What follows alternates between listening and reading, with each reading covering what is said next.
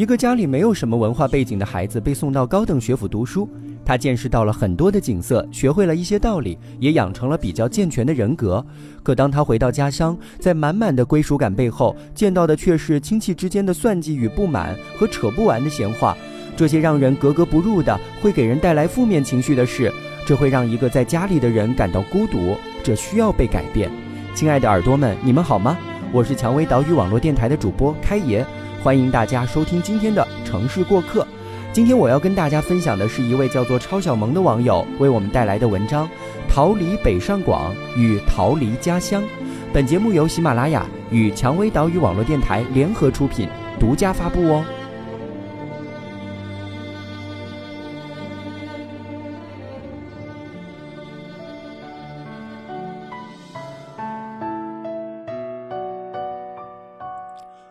大学毕业，北漂小半年，过年回到家乡，北方一座小城。一九九二年建市，与我同龄。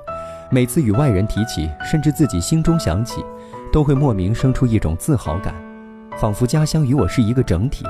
从一声啼哭来到这个世界，牙牙学语到上小学、高中、考大学，我们很同步的在变化，在成长。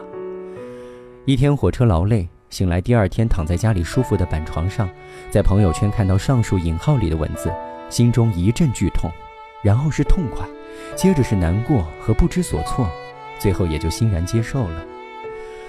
这几天置办年货，在比较繁华的市场里面遇到了好多多年未见的同学和朋友，多半都留在了这个小城市生活了，看样子生活状态都还很不错，有的还带着男女朋友开上了几万块钱的小车。上班下班，抽烟打麻将，台球厅，雪花绿棒子配合撸串子。要是哪天赢了比较多的钱，应该还会去买一条金链子。有的已然已经有东北大哥的范儿，当然标配是川雕八蒜，老妹儿也是必备的。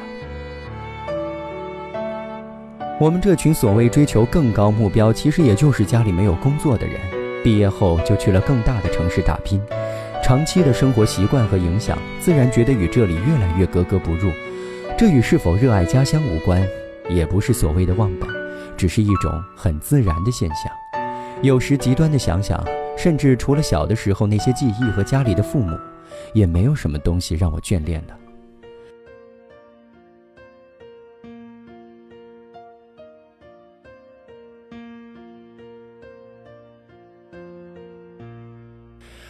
经常还有留在家乡的朋友和我聊天。说羡慕去一线城市打拼精彩的生活，其实我们也羡慕你们在家乡悠闲的日子呢。我在想，如果我留在了这里，一定也会过上面那样的生活的。按照惯例，这个时候我可能和几个哥们儿在打台球。哦，不知道是不是一门心思想做出优秀产品的原因，我一直执拗地认为，做产品的本质就是在很细化的研究人性。工科出身的我，反常的喜欢研究社会性问题。今天把外出打拼的游子回家，发现自己和家乡格格不入，与中国离婚率较高这两件事结合在一块儿，做了一些思考，这里分享给大家，喜欢的可以一起来探讨。我们经常在讲为什么中国的离婚率这么高，有人说处对象是两个人的事情，结婚是两个家庭的磨合，这有道理啊。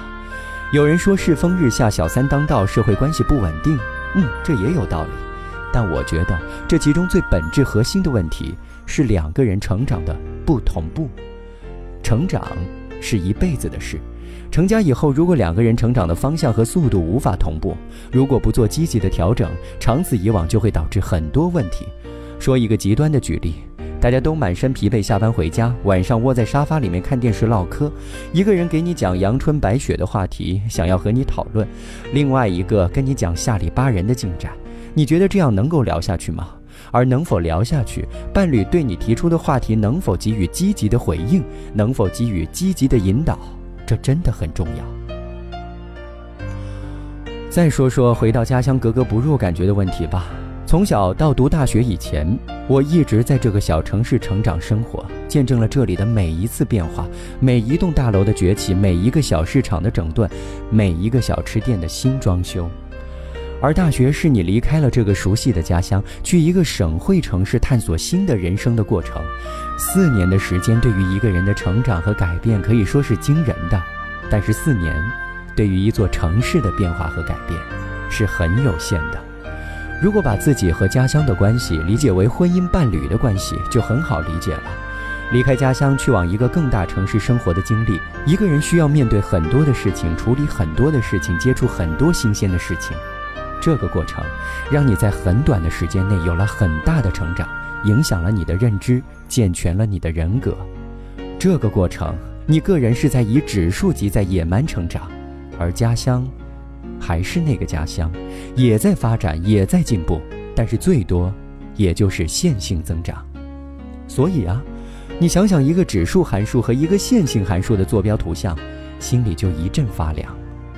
在一线城市生活久了，尤其是工作上，如果很投入，就会养成一种职业化的思维：我为什么要这么做？用户为什么需要这个？这样做用户就会喜欢吗？这么做我能得到什么？很明显，这样的思维在一线城市是最高效的沟通和思考方式，但是在一个四线甚至是四线开外的城市，是行不通的。这里更多的是这样的模式：过年了呀，小李没给领导送点什么，然后小李就没有年终奖了呀。如果你问为什么这么做呢，会有人告诉你：“哎呀，你这个小伙子怎么这么不懂事啊？大家都这么做啊。”然后你还是不死心，问：“为什么我要和大家一样做呢？我不喜欢这样啊。”我觉得没用啊，会有更多的人用更多的鸡汤给你疗伤，想方设法治愈你那在他们眼里看来好像扭曲的心灵。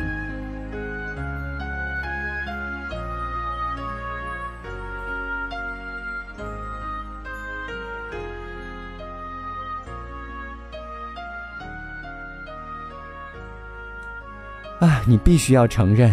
一个内心真正年轻的人，需要的不是复杂的社会关系，而是一种发自内心的精神力量，由内而外散发的正能量。只有这样，才能真正的做到热爱生活、热爱生命，积极的影响别人。话题往大里说。一个国家也只有这样，才会有一个良性的循环。如何让大到一个国家，小到一个公司、一个群体稳定？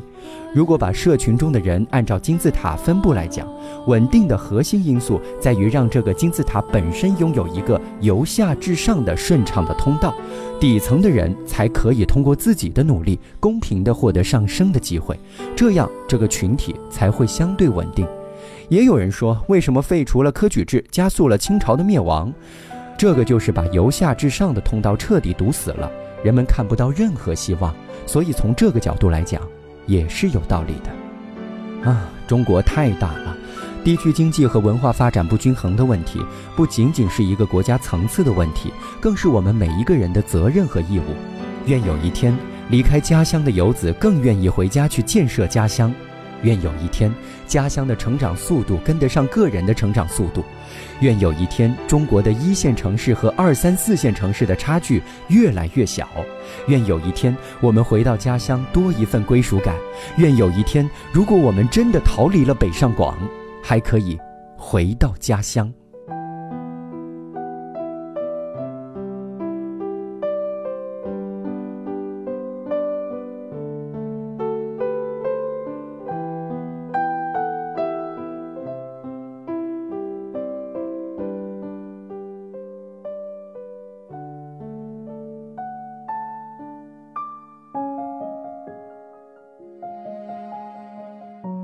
好了，在节目结束之前，来跟大家分享一下本期的互动话题：你是否想象着结束在北上广的打拼生活之后，回到家乡开始安逸的生活呢？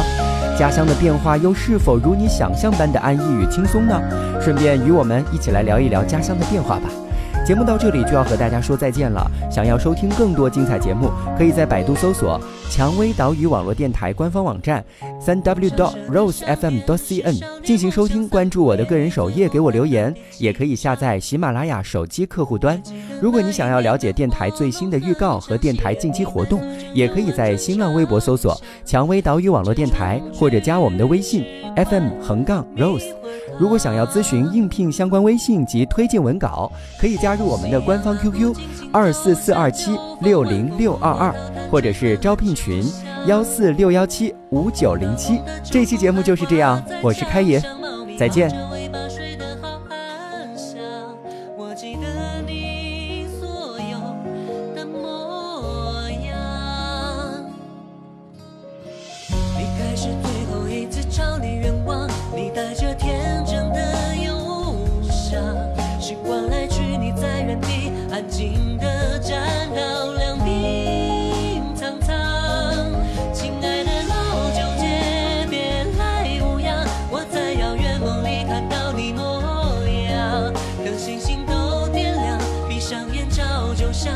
这回。